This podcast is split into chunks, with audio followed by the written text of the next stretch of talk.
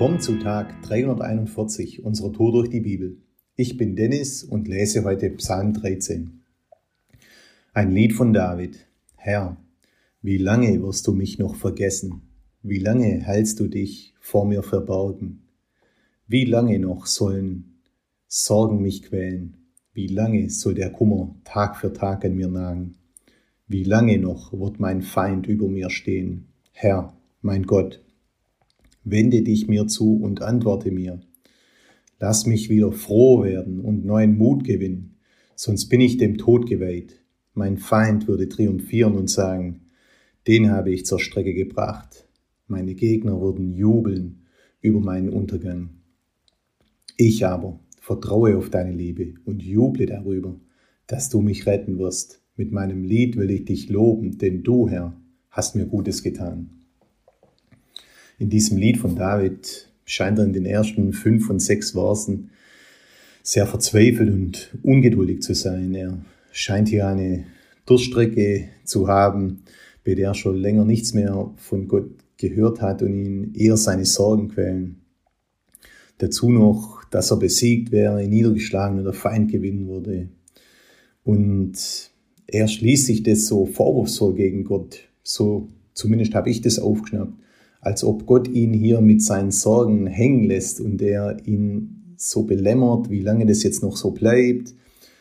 Aber dann in Vers 6 zum Abschluss reißt das nochmal rum und baut komplett auf Gott, wie hier steht, ich aber vertraue auf deine Liebe und juble darüber, dass du mich retten wirst. Mit meinem Lied will ich dich loben, denn du, Herr, hast mir Gutes getan.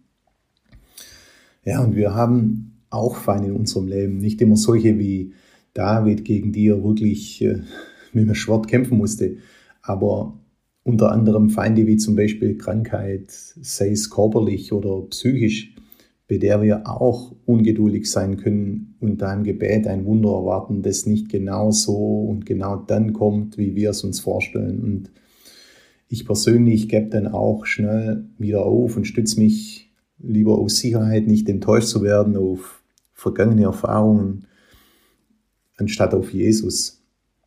Aber, und das ist das große Aber, wenn wir das Gefühl haben, da tut sich nichts, heißt es noch lange nichts, dass sich nichts tut. Im Gegenteil, äh, Gott ist zeitlos und so arg an uns interessiert, dass er sich noch mehr Gedanken macht zu unserer Situation als wir selbst. In Lukas 12,7 steht zum Beispiel, aber selbst die Haare eures Hauptes sind alle gezählt und da geht es nicht darum, wie allwissend der Herr ist, sondern wie sehr er sich für uns interessiert, schon fast fanatisch. Und dieser kurze Psalm beschreibt eigentlich ziemlich gut unser Leben, denke ich. Ich denke, wir alle haben unsere Kämpfe, manche noch viel mehr als ich, aber was auch immer das sein mag, entscheidet sich David hier nicht auf seinen eigenen Verstand, auf seine Situation, seinen Kummer zu schauen, sondern auf Gottes Liebe zu vertrauen. Und erinnert sich selbst daran, dass Gott am Ende des Tages doch alles in der Hand hat und auch schon viel Gutes getan hat. Und das Gute, dass wir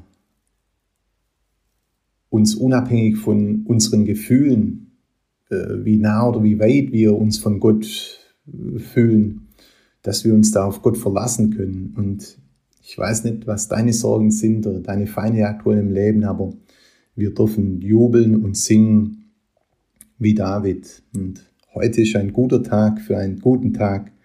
Lass sein Wort in deinem Alltag praktisch werden.